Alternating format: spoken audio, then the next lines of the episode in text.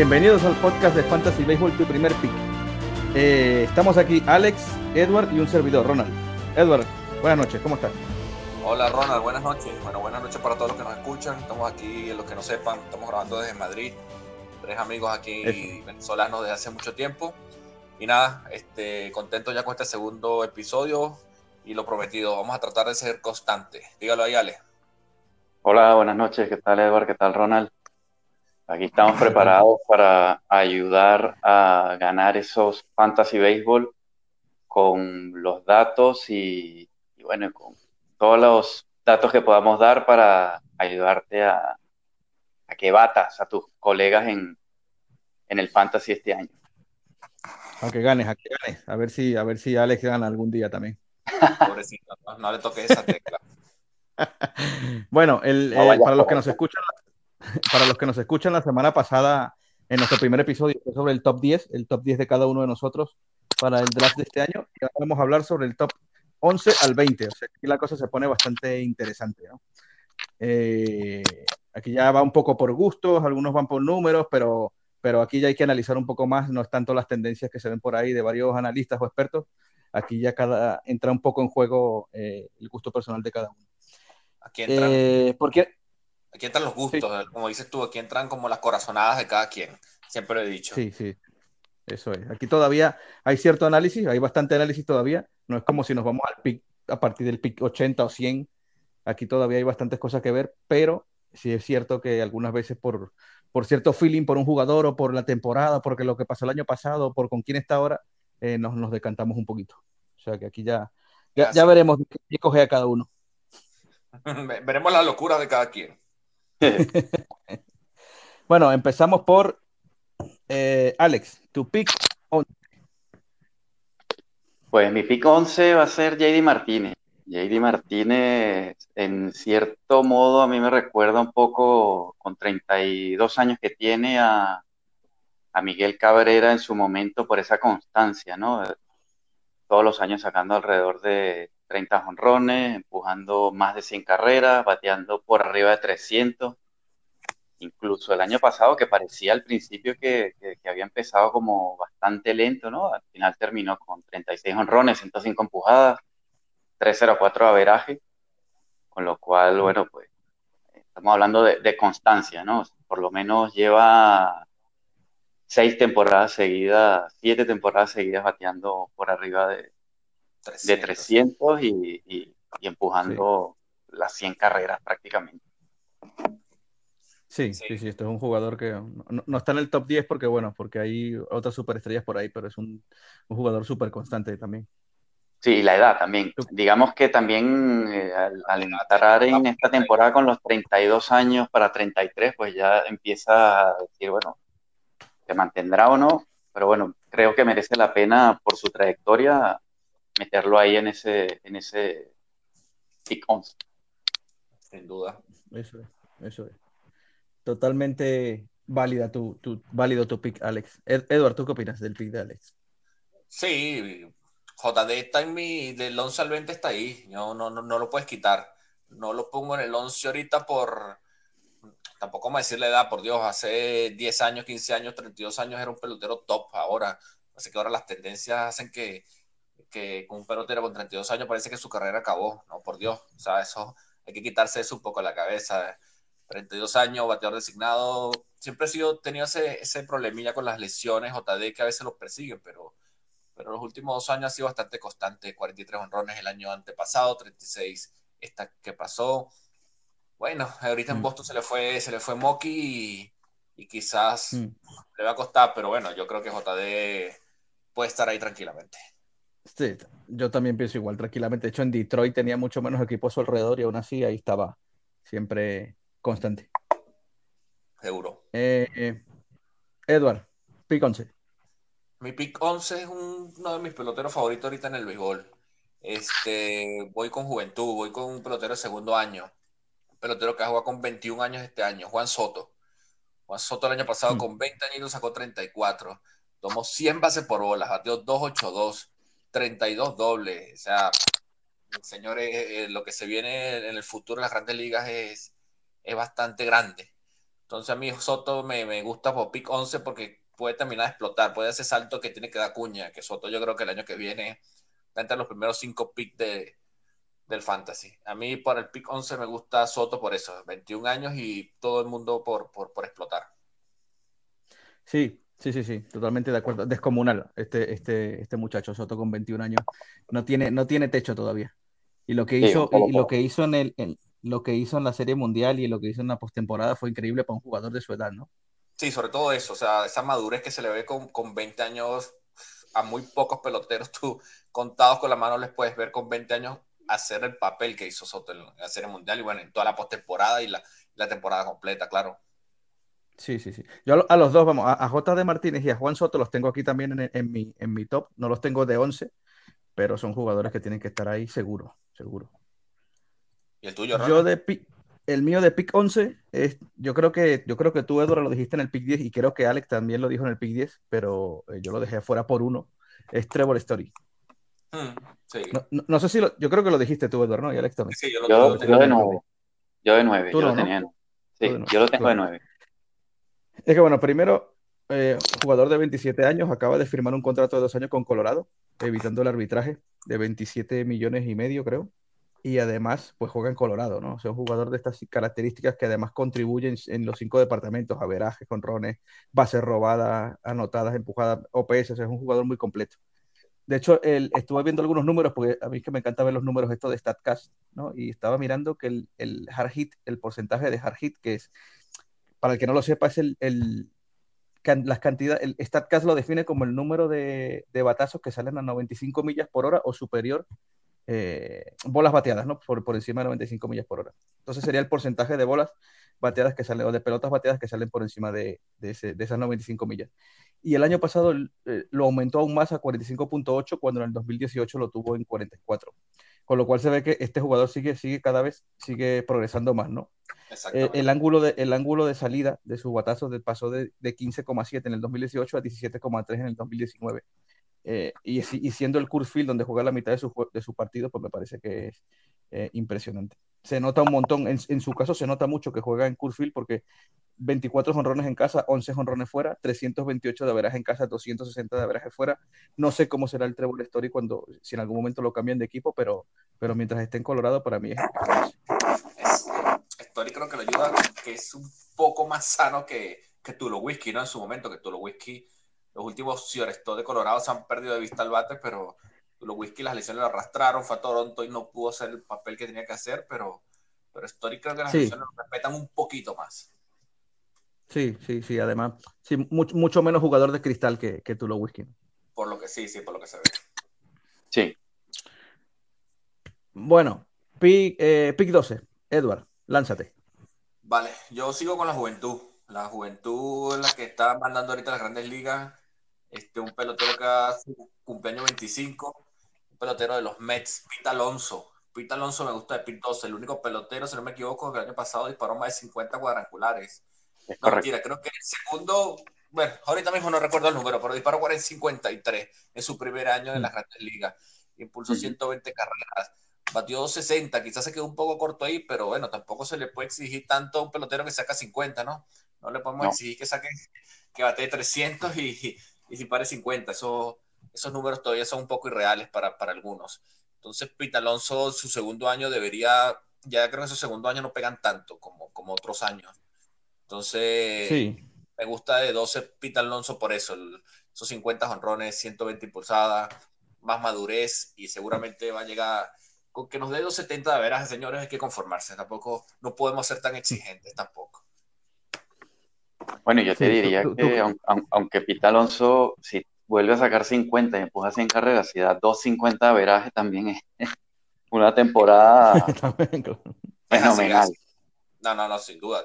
Un, un OPS 941, que no, que no es tontería, tomó 70 bases por bola, tampoco se ponchó 180 veces, ¿verdad? Pero en su primer año en Grandes Ligas, todo no lo puede hacer perfecto, ¿no? Sí, totalmente de acuerdo. Pa parece que en esta época todos buscamos un jugador que bate 30 honrones, se robe 30 bases, bate 300, ¿no? Como que, que, es cierto que el béisbol está cambiando, pero, pero estos bateadores con este poder eh, como, como Pete Alonso, aunque no bate 280, 300, eh, siguen siendo 53 honrones. ¿no? Hay, que ver el segundo año, siempre da un poco de miedo el segundo año, eh, porque ya los pitchers pues lo conocen más, ven, tal vez él siente más presión por querer repetir lo que hizo en su primer año. Todo esto habrá, habrá que verlo, pero es cierto, 53 años, eh, perdón, 53 honrones, el campeón, creo que fue él el que ganó el... sí, sí, quedó con el, de, todas las grandes digo. Eugenio que además el, no, le llegó. Sí, entonces, eh, vamos, otro jugador este, eh, como Juan Soto que eh, se pierde de vista, para mí. Ale, ¿con qué, ¿con qué vas tú, Ale? Yo voy con Alex Breckman. Alex Breckman también es un pelotero establecido y realmente para mí debería estar mucho más arriba si no fuera por el tema de, los astros. Creo que ya lo comentamos, creo que Edward creo que tú lo tienes en el top 10 o, Ronald. Sí, yo lo tengo en mi puesto 8.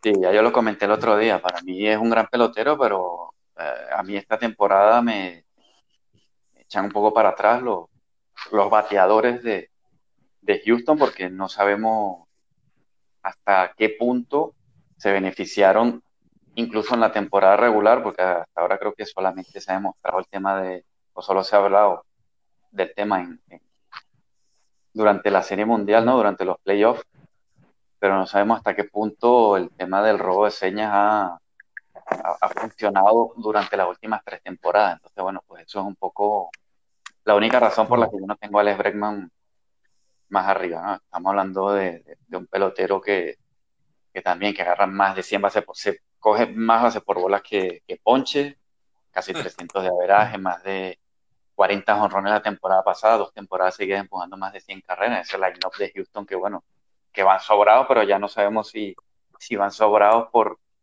por el robo de señas o, o, por el talento, ¿no? Aunque ya en su momento, cuando lo de aquella, la famosa portada de Sports Illustrated que decían los Astros eran campeones en el 2017 y eso lo, lo predijeron en el, 2000, en el 2012, me parece pues era porque había talento, ¿no? En ese equipo. Sí. es una lástima que hayan recurrido a eso cuando podían haber ganado tranquilamente sin, eso, pero bueno. Sí, ese, ese tema nos da para un podcast de una hora, por lo menos, o más. O más. Yo aquí, eh, en el pick 12 coincido con Alex. Para mí, en mi pick 12 es Alex Breckman. Eh, y no lo pongo más arriba precisamente por lo mismo, ¿no? Por ver cómo, por ver cómo le afecta esa presión de, de todo este escándalo en Houston pero hay números que, se pueden ver ahí, números de, su rendimiento el año pasado, que tal vez te hagan, que parece claro que no, o no recibió ayudas en casa o realmente para él fueron insignificantes, porque hay, una cosa que para mí es bastante, bastante clara, que en casa el año pasado tuvo un promedio de 278 y sacó 16 honrones, eso el año pasado. Y de visitante, es decir, fuera del, del estadio de Houston, bateó 315 y sacó 25 honrones. Entonces, aquí te preguntas, eh, ¿había o no había? Eh, está claro que había porque ellos lo, reconocen, ¿no? Pero, pero ¿hasta qué punto había eso? Porque a Alex Bregman está claro que, que como no le estuvieran ayudando fuera de casa, que es donde realmente bateó casi 30 eh, puntos más de averaje y sacó casi 10 honrones más fuera del Estadio de los Astros, te queda la duda de si realmente le va a afectar o no este año. Le puede afectar por, por la exigencia mental tal vez que sienta de tener que rendir en casa pero realmente es que el año pasado él bateó más fuera de casa. Entonces. Este, hoy, por eh, a los, jugadores de Houston, por cierto. Hoy 13 que estamos grabando el podcast y la, ayuda está clara. Bueno, la ayuda hubo. ¿Qué tanto los ayudó? Nunca lo sabremos. Nunca lo sabremos sin ayuda hubieran bateado igual. Es que yo creo que es, la, es la gran pregunta. O sea, nunca sabremos si esa ayuda de verdad pudo haberlos. Sí los benefició, está claro, pero sin esa ayuda yo creo que hubieran hecho casi siempre lo mismo. Son jugadores de mucho nivel y, mucha calidad. Sí, habría que, habría que, yo la verdad es que tendría que eh, investigar más sobre ese tema, pero, pero en este caso, por lo menos investigando sobre Alex Breckman específicamente, eh, yo veo que el año pasado bateó más fuera de casa y pienso, eh, en su caso, pues, como le dejen de ayudar en casa, da igual, porque bateó bastante menos ahí. O sea que o las ayudas eran fuera o, cualquier otra cosa que nos queramos, que queramos suponer aquí nosotros. ¿no? Entonces, para mí es, su cuarto año va a jugar su cuarto año completo realmente. ya es un jugador bastante maduro para los 25 años que tiene. Lo único, el, tema de, la, de, la, presión que va a haber en Houston. Y además, un dato importante es que el ángulo de salida del 2018 fue de 16,9 y el ángulo de salida del 2019 fue de 19,6, o sea, casi 3 grados más de ángulo de salida en, en, en, los, en los, batazos de, de, Bregman, con lo cual ahí se ve la diferencia de jonrones de... Sí, de los 31 a 41 del año pasado. Exactamente, exactamente. Y además ese, ese dato de 119 bases por bola por 83 ponches es descomunal. 423 de VP. Es un jugador que eh, tiene números, realmente este jugador eh, tiene números para estar en el top 5 de, de cualquier de cualquier draft. Lo que pasa es que, bueno, tal vez eh, por este, pero si este año sigue con esos números, yo pienso que el año que viene imposible que esté fuera del top 10. Imposible. Correcto. Ronald, mojate tú ahora con el, el pick 13, arranca tú. Vamos a, vamos a escucharte. el pick 13, eh, el que dijo, el, el, que ya lo dijo Eduardo, Juan Soto, para mí es el pick 13. Por lo mismo, por todo lo mismo que ya dijiste tú, Eduardo. Poco más puedo agregar a, a que este muchacho no tiene techo. Lo que sí por aquí que tengo algún número interesante es que antes del All-Star bateó 300 y después del All-Star bateó 263. Pero para mí es insignificante porque ya vimos lo que hizo en la postemporada. O sea que este es un jugador que, que yo pienso que esos números que hizo el año pasado de 280 de averaje, 34 jonrones, 110 empujadas, 12 bases robadas, que no son malas, que yo, yo personalmente eh, pensaba que tenía mucho menos bases robadas, 108, 108 bases por bola. No tengo el número de, de exactamente de, de los los swings que hace, picheo fuera de la zona de strike, pero es un jugador que por lo que he leído con una disciplina al bate eh, muy superior a un jugador de, muy superior a un novato de 21 años. Mm. Es como si fuera un, un Grande Liga de, 30 años eh, cuando se para en el home. Entonces eso es, eso es eh, me parece que esa disciplina para un jugador de esa edad es, es, increíble, con lo cual para mí tiene que estar aquí en el puesto, en mi caso en el puesto 13. De hecho, las 108 bases por bola eh, lo colocan en el 2% de, de, las grandes ligas, ¿no? Con el porcentaje de bases por bolas por turno, que son de, es de 16.2. La disciplina de este, de este muchacho es eh, lo que yo pienso, una, una, de sus mayores virtudes. OVP de 400 tuvo Soto el año pasado. OVP de 400, imagínate, un jugador de 21 años con un OVP de 400 y más de 100 bases por bola. Impresionante. Eh, Alex, venga, eh, tu pick 13. Para mí el pick 13 es Francisco Lindor. Pero stop, eh, probablemente si no fuera porque Trevor Story juega en Colorado, pues probablemente sería el, el número uno, ¿no? Lindor entre los shortstop de, la, de las grandes ligas. Eh, estamos hablando de un jugador que está bateando en los últimos tres años, ha dado más de 70 extra bases, tres años seguidos dando más de 40 dobles, tres años seguidos dando más de 30 honrones más de 20 bases robadas.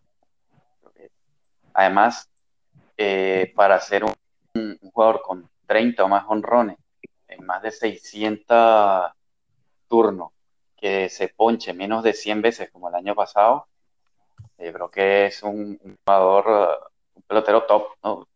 Quizá lo único que, por lo que no está para mí por encima de Trevor Story como shortstop es que, bueno, que Trevor Story juega en, en Colorado y tiene mucha ventaja por jugar allí, ¿no? Ya lo comentaste tú antes. Sí, yo fíjate que yo a Lindor lo tengo en mi top 10 y no, y no a Trevor Story, ¿no? Ya es una cuestión de, de, uno, pero, pero estoy de acuerdo contigo. Para mí, Francisco Lindor es un, jugadorazo. Sí, sí. Tú lo tienes en el top 10, ¿no, Edward? No, lo tengo yo. Edward creo que no lo tiene en en top 10. No, no, no, yo no lo tengo en el top. Yo, mi jugador 13 el que yo creo ahorita, la gente dirá, bueno, pero este se contradice. Ya les explico.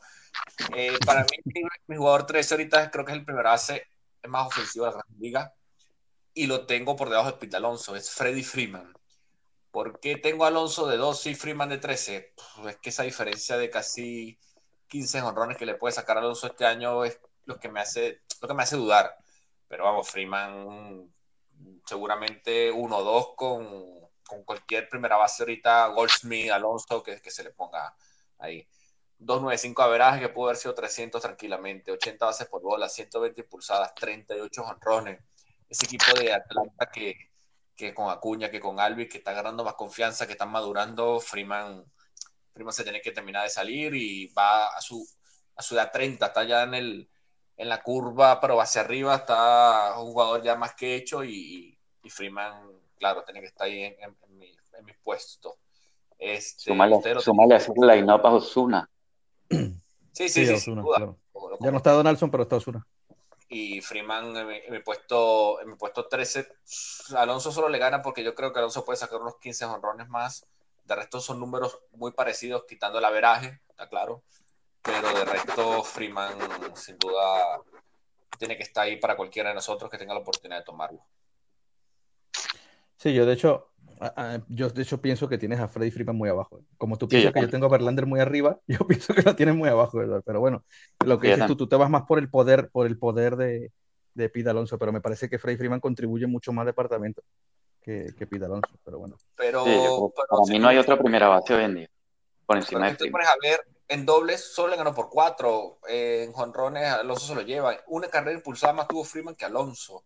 Eh, sí, sí, es, verdad, la, temporada de Alonso es, brutal. Lo que pasa es que para mí estamos comparando a un jugador súper establecido en la Gran Liga con un, con un jugador que todavía tiene que demostrar. Mi única duda aquí es la, la no de, de, los Mets contra Atlanta. Creo que Atlanta ahorita, no sé, debe estar un poquillo por arriba. Me parece a mí que tiene más apoyo eh, Freeman que Alonso. Pero bueno, yo pongo a Alonso por corazonada, ya se lo he dicho. Yo ya empiezo ya uno a, el pico el corazón aquí ahora. no, no, tú tienes tus argumentos, ¿eh? tienes tus argumentos para decir que Pida Alonso tiene que estar ahí, a mí me parecen válidos. De hecho, yo, Fred Freeman para mí es, el líder, de hecho, para mí creo que es el líder de Atlanta, es el capitán del equipo, o sea que para mí, yo por experiencia y por, lo que he demostrado constancia año tras año, año tras año, lo pongo por delante, pero, pero si comparas número a número y te abstraes un poco de eso, eh, es que no, no, no puedes poner a uno o a otro. Eh, sí, sí, creo que no te equivocas si pones a Freeman de 12 y a los de 13 tampoco te equivocas por mucho. Sí, sí, sí, sí. Lo, lo, que yo veo es más, es más riesgo en poner a Alonso, porque Freeman ha demostrado que es constante. Alonso todavía hay que verlo. Pero, eh, sí, sí, no te digo que no, Pero si sale bien, si sale bien. Es así, es así. Eh, eso es. ¿Estábamos con qué pick? El 13, ¿no? No, ahora vamos para el 14, ya los tres Vamos al 14. Vamos al 14. 14. ¿A quién le tocaba empezar a Alex, no? Va, da igual, eh, Bueno, bueno, arranco yo. este es fácil. Bueno, hoy es fácil, más Soto. No hay nada más que agregar. eh, ¿Por qué lo tengo tan abajo? Pues yo, a diferencia de Edward, a mí me. los peloteros jóvenes, pues siempre me dan un poco más de miedo. Cierto que Juan Soto ya va hacia su tercera temporada y, ya que tiene números de sobra, probablemente para estar un poco más arriba, pero bueno es un tema ya de, de, gusto. Alex, hmm. Alonso, eh, Soto ya para casi mil turnos en grandes ligas, parece poco, ¿no? Sí, sí. sí, no, bueno, va, su tercera temporada completa, efectivamente. Lo que pasa es que uno siempre, siempre cuando juegas al, fantasy tienes que Soto, si fueras manager de un equipo, lo preferirías antes que otro jugador. Claro. Es verdad. Pero jugando al fantasy te vas por lo seguro un poco. Sí. Más por los jugadores que tienen más años demostrando es como un poco diferente el, en la forma de, de, analizarlo. Exactamente. Bueno, creo que, creo que Alex no va a agregar mucho con Soto. Yo voy a adelantar ya el 14 para, para que vean. Yo voy con JD. JD Martínez, bueno, hay mucho más que agregar. Este, la única, el único miedo que se le va a Moki va para 32 años, pero bueno, 32 años todavía tiene que ser un pelotero top, sin duda. Y bueno, esperando yo también por el bien de Boston como fanático que ya les dije, que, que sea una temporada bastante productiva y para los que lo tomen en el fantasy, claro. Sí, sí, sí, sí. Yo, el 14, que yo creo que este lo tenían en el top 10 los dos, que es por el cual yo no tenía, el, que tenían y, yo tenía Verlander, es de Grom. Mm. De Grom. Dos John seguidos, yo creo que poco tengo que justificar, solo creo que podría justificar porque está tan abajo. Pero eh, para mí está un poco más abajo porque a, nivel de estadísticas y eso pienso que me va a sumar más eh, Verlander o Garrett Cole que Jacob de Grom, pero Jacob de Grom, pues, a pesar de estar, eh, de estar en el equipo donde está, que ha recibido muy pocas ayudas, porque de hecho este año ganó su segundo Sayón y tuvo el segundo, a ver que lo tenía apuntado por aquí, las, el segundo premio Sayón con la menor cantidad de juegos ganados, es decir, ganó 11 juegos el año pasado. Sí, es lo que tiene la Solo detrás, Solo detrás de él, de él mismo, que el año anterior solo ganó 10 juegos. Sí. Entonces, sí, lo que te iba a decir, es lo que tiene la Es lo que tiene. Entonces, claro, es que en ese equipo de los Mets, eh, de nuevo lo siento, Javi, lo sentimos, Javi, pero, pero de Gron está sufriendo mucho la falta de, apoyo en ese equipo. Pero aún así, la calidad, la calidad es tan grande que, ya tiene dos sellones encima con un. De hecho, tiene un ratio, el año pasado 2.43 de efectividad y un ratio de ponches y bases por bola de 255-44 en 32 salidas. lo cual es un, es un súper, súper, súper all Hablando de eso, aquí, no hay... un inciso rápido de ganas dos John con, con pocos juegos ganados. Es una lástima que, que Johan Santana, nuestro, nuestro gocho de Venezuela, no lanzó en esta época, porque creo que Santana perdió dos John por, por no haber ganado 20 en una temporada con una efectividad espectacular y, y, solo en esa época, bueno, digo esa época, creo que hace 5 o 10 años, no recuerdo ahorita mismo, solo se veía ese, ese número, ese 20 ganado, ese 19 ganado. Sí. Y no sé, ahora, ahora los números están yendo hacia, hacia, hacia otra tendencia, los, los estudios mejor y Santana le robaron dos años seguramente por eso. Sí, de hecho ahora, ahora ya hay estadísticas como el FIP, que son estadísticas para ver el rendimiento de un pitcher, aislando incluso la defensiva y todo lo demás que tenga que ver con su equipo. Entonces, eso, es, esa sabermetría, esos nuevos números son los que hacen que, jugadores como de Grom pues, se lleven más que merecido su, su sayón. Y lo que dices tú, Eduardo, en su época, si hubiéramos tenido esos números, pues el Gocho se habría llevado más de un sayón seguro. Vale. Ese era mi pick, ese era mi pick 14. Eh, Arrancamos con el Estamos todos con el 14. Con el 15. Edward, arranca tú. Vale, voy a lanzar yo con. Ahora sí voy con un lanzador. Yo, yo los primeros picks les cuento a todo en general. Yo soy de la tendencia que no me gusta arriesgarme con lanzadores. los, los primeros picks siempre siento que, que son mucha lotería. Una lesión, tres meses fueron lanzador y perdiste tu pick 1 y 2. A mí no me gusta mucho eso. Mm. Pero bueno, eso es otro tema para otro fantasy que ya les tenemos preparado, para otro podcast que les tenemos preparado. Sí. Pero igual yo lo doy como tiene que estar en el top 20 y, el que lo quiera tomar, que lo tome. Eso es así. Mi pick 15 como lanzador, Matt, Matt Scherzer. Este, creo que el mejor lanzador de los últimos 4 o 5 años en constancia, en ganados, en, en ponche el año pasado lanzó bastante menos de lo que nos tenía, bueno, tuvo uno, dos, ustedes estoy viendo ahorita aquí en Baseball Reference casi las últimas seis temporadas sobre 200 entradas lanzadas. El año pasado solo lanzó 172, tuvo unos pequeños problemas de lesión, pero con todo eso vamos, 292 de averaje, 243 ponches, se quedó un poco corto, pero bueno, casi 50 entradas menos de lo habitual, de lo que nos tenía acostumbrado. Entonces, bueno, yo apuesto por, por la recuperación de Scherzer este año, con ya con va a los 35 años, si Verlander puede, porque no. Es una persona que se ve que es trabajadora, que, que bueno, que lo va a dar todo este año por, por los nacionales y, y, creo que Scherzer es un, un buen pick 15 para, para este año. ¿Qué, ¿Qué, dicen ustedes? Sí, Scherzer.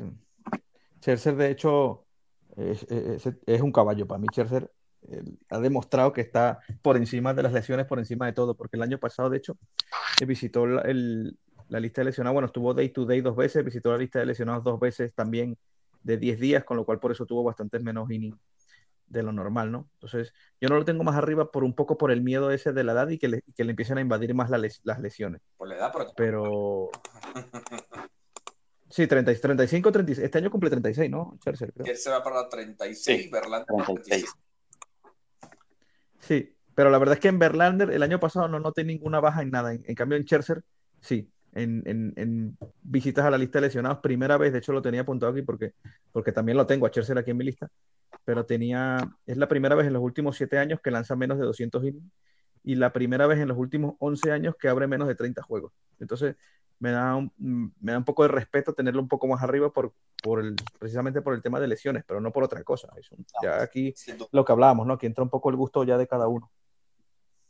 Sí, Scherzer es tremendo pitcher, ¿no? Yo también lo tengo por ahí cerca, no, no, en, el, no en el mismo puesto, no estamos en el 15, ¿no?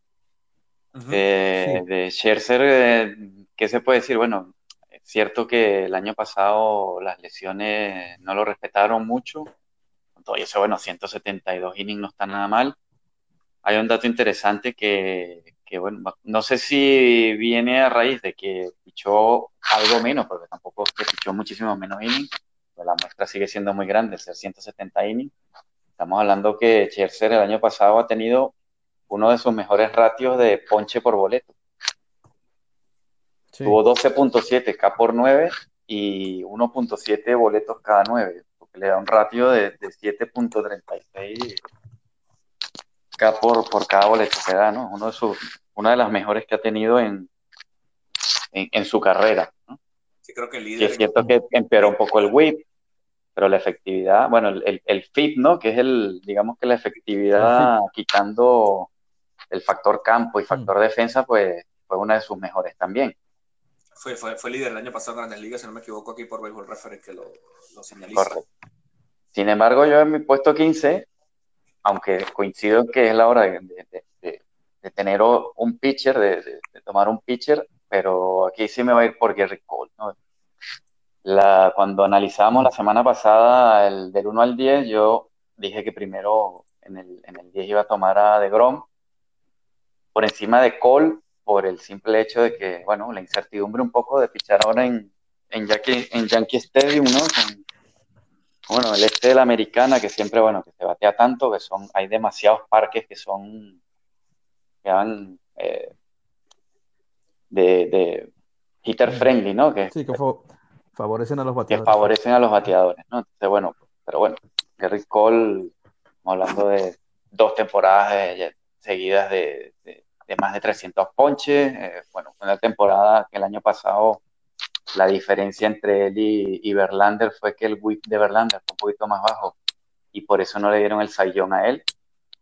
Cualquiera de los dos se lo hubiese podido mm. llevar y bueno, pues poco más que añadir, ¿no? Segundo en el 300 eh, ponches y no, sin duda, si estás haciendo el draft y tienes en el puesto 15 y tienes la, tienes la ventaja, te llega Gerrit Cole, o sea, no lo pienses, está claro. No lo puedes dejar pasar. Eso es. Complicado que te llegue, te lo digo desde ya. No, vaya, yo creo que a nadie le aplica el 15, el 15, y señora, al que le llegue, analice bien con quién está jugando. si estás jugando en un fantasy, te llegan el puesto 15, estás en el fantasy equivocado, vete, búscate otros amigos. Búscate otros amigos, exactamente. Me, toca a mí, ¿no? El 15. Sí. Eh, el mío es J.D. Martínez, que ya creo que lo han nombrado. O sea que aquí, eh, eh, poco que decir por J, con J.D. Martínez también, súper constante. 304 averaje, 36 honrones, 105 empujadas. Tuvo unos números antes del All-Star bastante parecidos a los, que tuvo después del All-Star, con lo cual siempre ha sido así, ha sido un bateador muy constante. Y es cierto que su temporada del 2019 fue un poco inferior a la del 2018, pero aún así es una temporada de All-Star, con lo cual para mí, eh, teniendo 32 años, que no lo considero mayor, eh, es cierto que hay jugadores que tienen como un caso, como le ha pasado un poco a Miguel Cabrera, que muy jóvenes se han visto eh, afectados y su rendimiento ha bajado increíblemente, pero en el caso de JD Martínez yo no veo ninguna señal de eso, con lo cual para mí está claro en el puesto 15. Perfecto. Bueno, ya, ya que estás, danos el 16 de una vez ya. El 16 de una vez. El 16 para mí, este puede ser un poco más. Yo creo que a partir de aquí vienen, em, em, pueden empezar un poco más los polémicos. Los pics polémicos, ¿no? Pero los pics polémicos. Pero el 16 para mí es Anthony Rendón. Anda. Anthony Rendón el año pasado. Ale lo dio en su top 10. sí, sí, sí. Tal, vez, bueno, tal vez dirá Alex, porque ya sabes, Alex, que te va a llegar, ¿no? Sí, sí, sí, estoy yo en el draft contigo. Rendón, una bestia, 319 de veraje, 34 jonrones, 126 empujadas, 412 de BP, 1010 de OPS, 117 anotadas, jugando con los campeones de la Serie Mundial. Eh, yo pienso que un jugador con apenas 29 años, con lo cual cada año, desde, desde los últimos 3 o 4 años, cada año, es cierto que él al principio se vio bastante afectado por lesiones, pero una vez recuperado, cada año ha ido cada vez progresando más y más y más y todavía eh, como que no se ve hasta dónde, hasta dónde puede llegar Rendón. Entonces, ¿el año pasado puede ser su techo? No lo sé. Yo, yo pienso que no, yo pienso que todavía podría aún mejorar más. Con lo cual, para mí, el, el puesto 16, eh, sin lugar a duda, y, y, tal vez me disculpo por tenerlo muy abajo, es Anthony Rendón.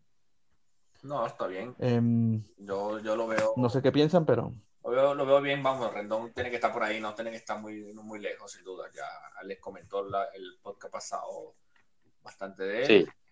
Y bueno, este año lo que tú dices, por, por medio agregar algo más, está con Trout, está, dará un poquito, mm. bueno, yo creo que está bastante parecido al line de los angelinos con de los nacionales. La diferencia es que los nacionales tenían un mejor picheo, pero, Pero sí, Rendón va a dejar números muy mm. parecidos a los que dejó el año pasado, sin duda. Sí. sí.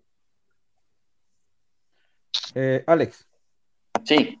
Puesto 16. Parte de Charlie Blackmon, otro pelotero de Colorado. Y tenemos el, típico jugador que se aprovecha de, de jugar en Field. Hablando de un pelotero que más de 100 anotadas todos los años, por encima de 30 jonrones, entre 80 carreritas empujadas de 300 de averaje. Eh, bueno, lo único un poco en contra que tiene es que ha bajado mucho la velocidad, ya digamos que pocas bases roba, pero, pero bueno, sigue siendo un jugador que da muchos extra bases, eh, muchos dobles, muchos honrón. Y bueno, para un pick 16, si te llega por ahí, no deberías dejarlo pasar. Sí, Blackmon es un pelotero de esos este fantasy que le decimos, ¿no? Eso que te da en todos los departamentos y te da todavía tus 10 carreritas robadas al año. No está mal, vamos. Puede estar ahí, no está ni mi top 20, pero vamos, podría estar sin problema. Sí, sí, sí, totalmente de acuerdo. De hecho, es raro que no esté en los top 20 de muchas, de muchas listas por ahí, ¿no? Pero, pero yo eh, yo estoy de acuerdo con Alex, a mí me parece que es un jugador y con Edward que aporta en casi todos los departamentos, quitando ya el de bases robadas, que era otro de los que aportaba, pero es un jugador constante, juega en Colorado y, para mí tiene que estar. Es que no, está, no está simplemente porque creo que el nivel han, han, surgido muchos peloteros buenos en poco tiempo y lo ha bajado, es lo que tiene, por eso no está, simplemente por eso. Sí, sí, sí, sí, sí. Pero es que ves, ves los números de, de Blackmon. De hecho, el año pasado, si ves los números de, de, StatCast, el, el, porcentaje de hard hit es de 40.1%, incluso superior a su media de, de, toda su vida como pelotero, que es de 34%, con lo cual está claro que le está, está chocando aún más fuerte la, la pelota, ¿no? Pero tal vez es eso, se está, se, se está reconvirtiendo en un jugador que antes era de velocidad, a un jugador de poder, aprovechando el swing y el poder que tiene y, que ahora ya no tiene que preocuparse por tanto por envasarse y salir al robo, sino pues a pegarle a la pelota con mayor ángulo y, más, y más fuerza. Seguro, seguro, sin duda. Eh, bueno, yo voy con mi pelota 16, con mi pick 16, este, no hay mucho que agregar, es Francisco Lindor, eh, va a su tiempo con 26 años, 32 honrones, 40 dobles, 2.90 verajes podría llegar tranquilamente. El año antepasado 2.77, este, el año pasado 2.84. La tendencia es ir hacia arriba. No voy a agregar mucho más. Lindor en el pick 16, uno de los restó top ahora de las grandes ligas. Ronald. Pick 16, ya lo dije yo, Rendón. Vamos, voy a ir ahora con el pick 17. Eh, bueno, voy, digo. Yo empecé con el 16. ¿A quién le toca? Alex, ¿empiezas tú con el 17? Para mí en el 17 tengo Scherzer.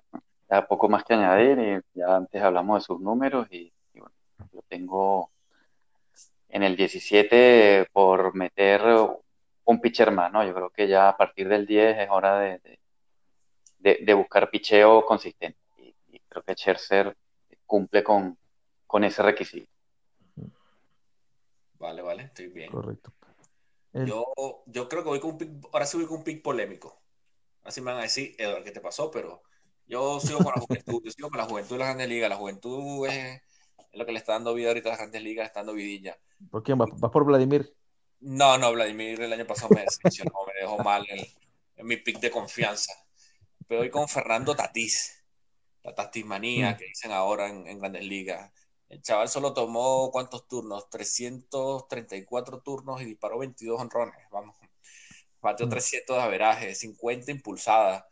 Eh, se puede, estamos hablando aquí de cuidado, cuidado que el año que viene no se mete en top 10 robó 16 bases. Este, yo creo que Fernando Tatís tranquilamente puede ser un 30-30 con 300 largo de abraje.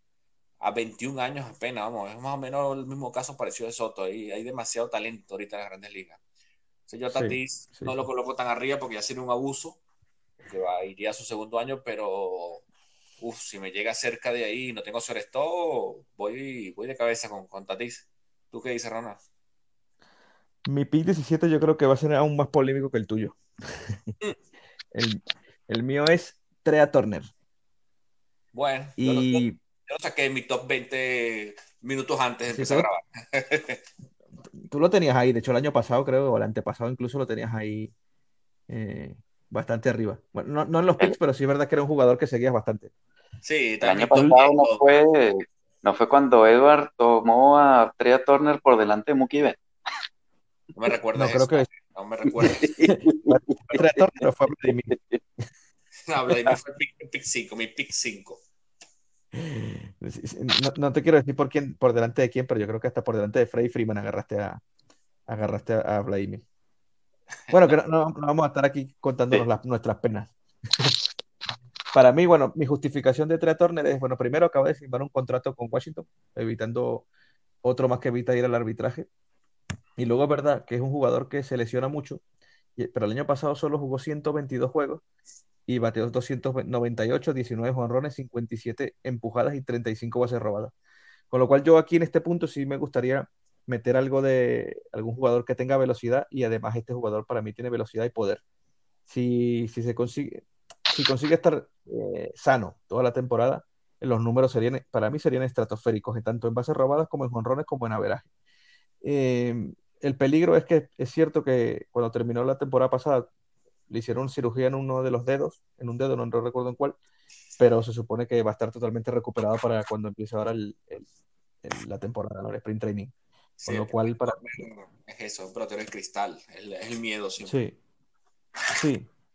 Sí, Pero bueno, si me tengo que arriesgar, me arriesgo con, con Vale, perfecto. Y pick, 18, empiezo yo. Pick 18, ya lo han dicho. Eh, Max Scherzer. No, no tengo nada más que, que, decir de Max Scherzer. Creo que ya lo hemos dicho todo. Eh, uno de los mejores pitchers de las grandes ligas y simplemente lo tengo en el 18 porque eh, delante tengo a otros lanzadores. Eh, con lo cual, a mí lo único por lo cual lo he bajado es un poco por, por ese aumento de lesiones que tuvo el año pasado que me, que me pone un poco, me preocupa un poco, ¿no? Para, como para agarrarlo más arriba. Por eso tengo delante a De Grono, incluso el propio Verlander, ¿no? Que incluso con su edad, o mayor, que yo creo que Verlander es incluso mayor, eh, Cole, todos estos lanzadores, pues los tengo por delante de Chelsea. Ale, tuyo. Ale, 18. El mío 18 es Bryce Harper. Uy, pues la polémica llegó. el Capitán América. el Capitán América. Sí, bueno, parece que Bryce Harper lleva es, algo así como, como Mike Trout, ¿no? Lleva, parece que toda la vida jugando pelota y resulta que lo ves y tiene solo 26 años, ¿no? Mm. ¿Qué Harper podemos tener esta temporada? Bueno, pues por eso está tan abajo. Eh, ¿Será el Harper que batía 300 y tiene números de MVP? ¿O será el Harper de 250? O sea, bueno, incluso bateando 250 o 60, ha empujado 100 carreras, ha anotado 100 carreras, a más de 30 honrones, más de 30 dobles, con lo cual merece la pena tenerlo por ahí además. Y bueno, anda cerca de las 100 bases por bolas, con lo cual siempre anda cerca de, de OVP de 400 Mm. para el 18, yo creo que más que justificado. Mira, yo voy con un pick más polémico que el tuyo, Ale, para el 18. Yo, este creo que ninguno lo tiene ni, en su top 30, pero, yo creo que el año pasado fue, no, no es el reflejo de, esa persona que, esperamos para el fantasy. Oh, ya sé, que, ya sé quién vas a decir. José Ramírez. Y, yo lo tengo. Tú lo tienes. Es que José Ramírez si el año pasado hubiéramos hecho el podcast en mayo, le decíamos, salgan de José Ramírez, véndanlo, pero ya. Y, qué recuperación tan bárbara tuvo después de, no, no recuerdo ahorita de qué mes, pero, pero o sea, lo, de verdad de José Ramírez en abril era para llorar el que lo tuviera en el fantasy. En abril y en mayo. y casi con junio. Fue horrible, vamos, que, que después se recuperó, dejó, dejó números para un pelotero regular que no estaría mal. 23 honrones, 80 impulsadas, 24 bases robadas, un pelotero que está en todos los departamentos. Esto sí es un, el Charlie Blackmon de hace unos años. Entonces, ¿qué pasó el año pasado? No se sabe. Yo apuesto por José Ramírez del año antepasado, que, casi vota 40, 100 impulsadas, 34 bases robadas, 270 de averaje. Yo apuesto por ese José Ramírez en el puesto 18, por eso lo tengo ahí. Creo que es una lástima que Yahoo, por lo menos, que la que nosotros jugamos, solo tenga tercera. Yo entiendo que anteriormente, hace unos años, tú lo podías tomar de segunda y bueno, si podías jugar segunda y con estos números era un robo, tómalo. Pero bueno, sí, eso, ahí, sí. ahí detrás de, de, de Bregman y Rendón, José Ramírez es un fijo seguramente. Yo a Rendón todavía no lo he nombrado, pero es que esa, ese plug que te da Ramírez de, que te puede robar casi 20 bases con 30 honrones, que creo que este año se va a recuperar y bate 270, para mí vale mucho más en el fantasy. Sí, además tiene 27 años nada más José Ramírez, que tampoco estamos hablando de, de un jugador de 35 años. Exacto, exacto. O sea que e, e, e, ese, ese, ese, ese gap o ese pequeño impasse que tuvo ahí de, de batear tan, tan, poco al principio de la temporada pasada, eh, no sé, habría que investigar por qué fue.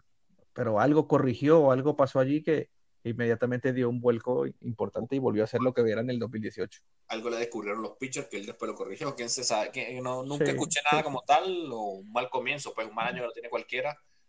Pero José Ramírez ya tiene mm. tiempo demostrando que, que puede, nos vale mucho para el fantasy, pero mucho. ¿Y cuánta gente habrá llorado el año pasado soltando a José Ramírez en junio? o cambiándolo por ahí por alguien mal, cambiado. mal cambiado. El fantasy que lo soltara, sal de eso y menos mal que no me hizo caso. Pues. Es verdad. Bueno, ya, ya, que, ya, ya, que te has dicho José Ramírez, empiezo yo con mi pick 19, que es José Ramírez. Así que ahí eh, solo veríamos en, un puesto y precisamente por, justo por lo, que has dicho tú, Eduardo, porque para mí eh, lo que él tuvo, de hecho, mira, mientras hablábamos, lo estaba buscando aquí, en marzo bateó 0.91, en abril 191, en mayo 245, en junio 216, pero luego en julio 320, agosto 321, septiembre 333, con lo cual antes del All-Star bateó 218 y dio 7 jonrones, y después del All-Star bateó 327 y dio 16 jonrones. Eh, y ese y ese pelotero después del All-Star es para mí eh, el, José, Ramírez que El José Ramírez. El, que deberíamos tener. El que deberíamos tener. Entonces, yo por eso lo tengo, no lo tengo más arriba por precisamente por, por un poco más de miedo, pero, pero por eso lo tengo ahí en mi top 20. Alex. Eh, estamos con el 19, ¿no? Sí. Yo ahí voy por Pitalón lo que comentó Eduardo está más que justificado, porque esos 53 honrones tienen anotadas y 120 empujadas, pues valen la pena jugársela con un, con un novato, ¿no? Con el novato del año, además. Hmm. Perfecto. Sí, sí, sí. Tiene que estar ahí sin, duda. Lo, dudé junto con Jordan Álvarez. el tema de Jordan Álvarez, bueno, pues Houston, nada más. Sí. Alex tiene un problema con, Houston importante. Yo creo que en todas las grandes ligas. Empiecen a desfilar todos ahí pidiendo perdón ya. Pobre Jordan Álvarez que llegó este año que no tuvo nada que ver. Pero bueno. Bueno, es que es lo que no se sabe. Yo voy, bueno, y ahora me anoto yo con el 19, que creo que ya aquí empezamos a repetir los nombres. Antonio Rendón, Los Angelinos, para mí lo único que lo ayuda ahorita, bueno, no que lo ayuda, tiene a Trovo al lado, el mejor pelotero de las grandes ligas y, y ahí en el 19 con, con un tercera base seguro y mientras las lesiones lo respeten, tenemos ahí un buen pelotero para el fantasy. Muy perfecto. Perfecto. El, bueno, el último, pick 20. Ya, este ya no empiezo yo, pues ya yo he empezado en los dos últimos. Empecemos por Alex. Alex, tu último pick, pick 20. Bueno, segunda base básicamente, bueno, yo hasta ahora no he dado ni un solo segunda base entre los anteriores picks y, bueno, no, no, podemos dejar pasar, no podemos dejar correr tanto una posición, ¿no? Sin tener un, jugador de garantías allí.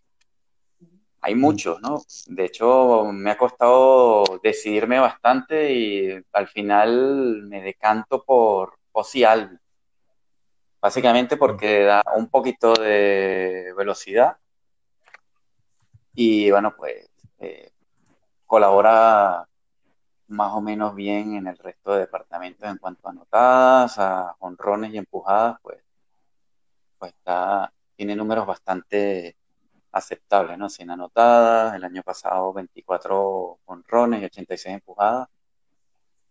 Está bastante bien. Podría haber sido Gleyber Torres, pero bueno, también digamos que hasta ahora solamente me he ido por picks que, sobre todo valoran poder y, y averaje, ¿no? Y básicamente quitando al indoor por allí, casi no hemos metido, y bueno, obviamente los primeros picks, ¿no? Que ya son otras cosas, pero no he metido velocidad, ¿no? En, el equipo. Sí, que siempre los primeros picks se te van entre primera base o fielder y los primeros tres lanzadores. Ese es el problema. Exacto. Sí, la verdad es que otro segunda base a considerar por ahí podría haber sido Altuve, pero bueno, entre los escándalos y, de Houston y el tema de que ha bajado mucho la velocidad. Sí, pues, exacto. Ese era otro tema de, de Altuve que, que, ya casi no está robando. Sí. Sí ya, no le avisan, Alex, ya no, ya no le avisan con la señal roba. Picheo lento, para robar. Vale, vale. Picheo lento. Yo voy con el 20 para cerrar, este, sin más nada que agregar, Justin Verlander. si te llega en mm. ese puesto, tómalo ya. Ya mis compañeros hablan bastante de Verlander. Ronald. Yo voy a decir uno que tal vez es un poquito más polémico, que es Rafael Devers. Y lo, y lo pongo aquí con 23 años. Y uno de los motivos, primero, los números de este año, que fueron 311 de veraje, 32 honrones, 115 empujadas, más de 200 hits. Em, el año que viene es su primer año de arbitraje, con lo cual estoy casi seguro que este año se va a inspirar aún más por, hacer, por tener un buen año, para que le ofrezcan un buen contrato, para que, el propio equipo le ofrezca un buen contrato. Y luego, pues fue estable todo el año pasado, la verdad, no tuvo, no tuvo altibajos así notables. Si nos vamos a números de StatCast, pues la velocidad de salida por, en el top 6% con 92.1 millas por hora, el, el porcentaje de hard hit también en el top 9% de la liga, con lo cual a mí me parece que, que Devers está, se gana su puesto en mi top 20. 54-2, ha pasado una animalada, ¿no? Sí, sí. yo de hecho lo tenía allí, pero, pero al final dije, bueno, que ya Arenado, eh, Bregman. Sí, sí, sí. De esos peloteros que explotaron, pero creo que en nuestro fantasy del año pasado ni siquiera fue drafteado, fue tomado luego. Estoy casi seguro. Sí. Casi seguro. Fue luego como por ahí tienes también a Eduardo Escobar, por ejemplo, que tuvo otra temporada. También. Correcto. sí, pero lo de, lo de, Denver el año pasado fue, fue una animalada. Bueno, y Escobar fue... es segunda y tercera base, ese también es un buen pick. Sí, sí, también Eduardo Escobar, de hecho, no, cuando tú nombraste el segunda base pensé que lo ibas a nombrar, pero cuando dijiste lo de la velocidad, pues ya, ya lo descarté, pero, pero es verdad que, que Eduardo Escobar es para ser un segunda base, que si, si es elegible como segunda base, un jugador de 32 honrones y 110 empujadas, pues, y 311 de averaje. Como para tenerlo en cuenta. No, perdón, esos son números de Devers. También es interesante Dani Santana, que además este año está con Texas, también en, mm. un, campo que, ayuda, y bueno, pues ese también tiene velocidad, buen bateo, vamos. Ese pick 20 en un segunda base, por lo menos en mi caso hay, hay, hay varias opciones. Fíjate que ahí en ese, en ese top 20, ya que ya hemos terminado, ¿no? Nos hemos dejado por fuera gente como Walker Bueller, eh, Aaron Judge, Clevinger, Flaherty, eh, Javi, Javi Baez. Hemos jugadores bastante potentes. Yo estuve a punto de, ponerlo, pero es que las lesiones me ponen nervioso con, con, con, con, los primeros dos picks del Fantasy. Por lo menos nosotros este año jugamos 10 Sí. y yo, yo lo tuve ahí, lo quité última hora, el tema de las lesiones lo han castigado mucho y parece un pelotero bastante propenso a lesionarse. Hmm. Es verdad, es verdad. Bueno, yo creo que con esto ya eh, se, nos ha alargado bastante el post hoy, pero es que, hay mucho, hay mucha información que podemos, que podemos contar de cada uno de estos jugadores. Entonces, el, la semana que viene, eh, no se lo pierdan, ya tenemos preparado el podcast de la semana que viene, que será sobre los novatos a tener en cuenta eh, en, este, en este Fantasy del 2020, ¿no? O sea, hay un montón de novatos por ahí bastante buenos y, seguro que será bastante interesante eh, los que no te, no te deberías eh, o no deberías dejar de, tener en, tu, en la mira para draftearlos o no para draftearlos, sino para estar pendiente durante la temporada, a ver cuándo suben, cómo evolucionan, en qué equipos están, qué posibilidades tienen, pues eso es de lo que hablaremos la semana que viene. No sé si tú, Edward, quieres agregar algo. No, no, perfecto, perfecto lo que has agregado. Vamos a tratar de, darles una información este, que les sirva, que, los ayude a no a lo que no, que no me pase lo que me pasa a mí normalmente en todos los fantasy, que tomo un pelotero y no sube hasta mayo, que, que, no caigan ese mismo error que caigo yo, que siempre voy muy adelante con los, con los rookies. Este año espero corregir eso porque me ha afectado, pero vamos con esa información de mano para, para que draften lo mejor posible. ¿Vale? Sí, eso es. Hablaremos de, novatos a, tener en el radar, a estar pendientes de ellos y, bueno, y prometemos no extendernos tanto en el próximo podcast. Eso, el próximo podcast lo haremos bastante, pues bastante más corto, esperamos. Puede ser que a gente le guste, que oye, que, le encanta la información, tampoco no, no digamos que, que es tan malo. Eso quiere decir que, que, ha sido amena la conversación, señores. Así que nada, me despido por aquí. Bueno, muy bien, buenas noches. Tengan buena semana, buen fin de semana, buenas noches y, Hasta luego, pues. y un abrazo a todos. Un abrazo. Nos vemos.